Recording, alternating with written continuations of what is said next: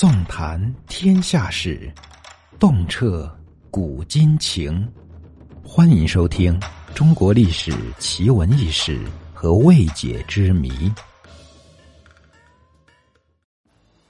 俗话说得好：“男儿膝下有黄金。”那么，古代犯人要被砍头的时候，他们为什么会自觉下跪呢？反正都要死了，为何还那么听话呢？古代的犯人中，被判处砍头的人，他们通常都会被打入地牢。这个地牢，顾名思义，就是建在暗无天日的地底下的牢房。这种牢房，它具有防止犯人逃跑和防止劫狱的功效。而在犯人住进地牢的这段时间里啊，他们也别想吃到什么好东西，就连睡觉都睡不好。所以，很多犯人在地牢住久了以后，他们的身体机能会不断的下降，反应也变得越来越迟钝。有的人甚至还患上了疾病。等到行刑的那天，犯人才被狱卒从地牢中放出来，拖上刑场。那么这时的犯人哪还有什么多余的力气站立了？对于他们来说，能在刑场上跪着被砍头，确实比站着砍头轻松很多。当然，在这些被判砍头的犯人中，也不乏有没被关多久的存在。他们或许并没有忍受长时间的饥饿。但是这些犯人在刑场上同样也没有站立的力气，究其原因，我想不用我多说。任何一个正常人，在面对砍头的威胁下，就算尚存一些理智，从地牢中走出，等待执行的过程中，身体一定会止不住的颤抖。这种感觉呀，除非亲身体会，否则无法用语言形容出来的。心理承受能力较弱的人，恐怕被拉到刑场的时候就已经瘫软如泥了。跪下，则是唯一一个能保持不倒的姿势了。真正像史书中写的那样宁死不屈的人，又能有几个呢？那么，按照如今的常识来看待古人的世界，我们会发现很多事情的发生看起来都不太合理。例如，那些犯人为什么不反抗？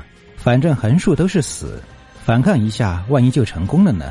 其实呀，这是因为现代人对古代制度不太了解。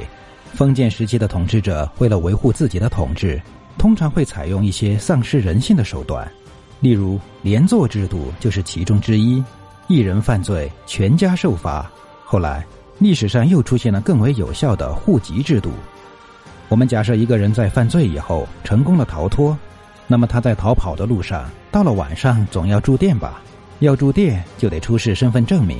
如果老板发现你的身份是逃犯，他就会趁你熟睡的时候偷偷报官，那么到时候你依然会被处罚，而且很可能获得更重、更残酷的处罚。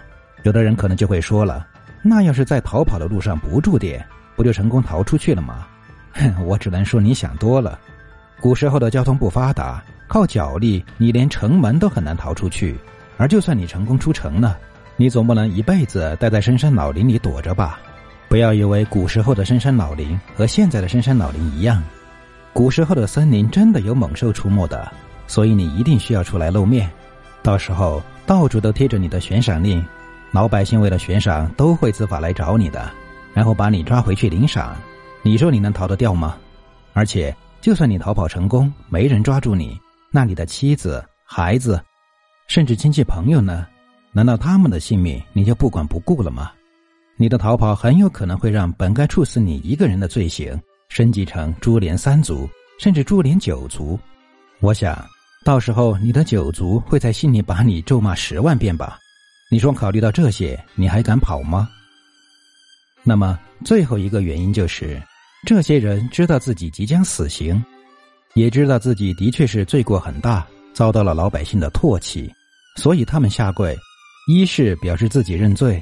二是向在场的老百姓表示忏悔，而且根据史料记载，封建时代的下跪表现的是一种等级制度。例如，看到长辈了要下跪，老百姓见到官员了要下跪，官员见到皇帝了也要下跪。这种跪已经成为了古人的一种习惯，他们不认为这是一种屈辱，只有对仇家下跪才是屈辱。对父母官下跪，他们丝毫不觉得屈辱，反而认为这是应该的。电视剧当中就经常出现这样的场景，在公堂之上，县太爷一拍桌子，底下被审判的老百姓扑通一声就跪下了。因此，在下跪已经成为一种习惯之后，被判处砍头的犯人面对着底下的老百姓，看着刽子手手里那明晃晃的大刀，只要老爷一拍板，大喝一声“跪下”，那么犯人就会下意识的下跪，听之任之了。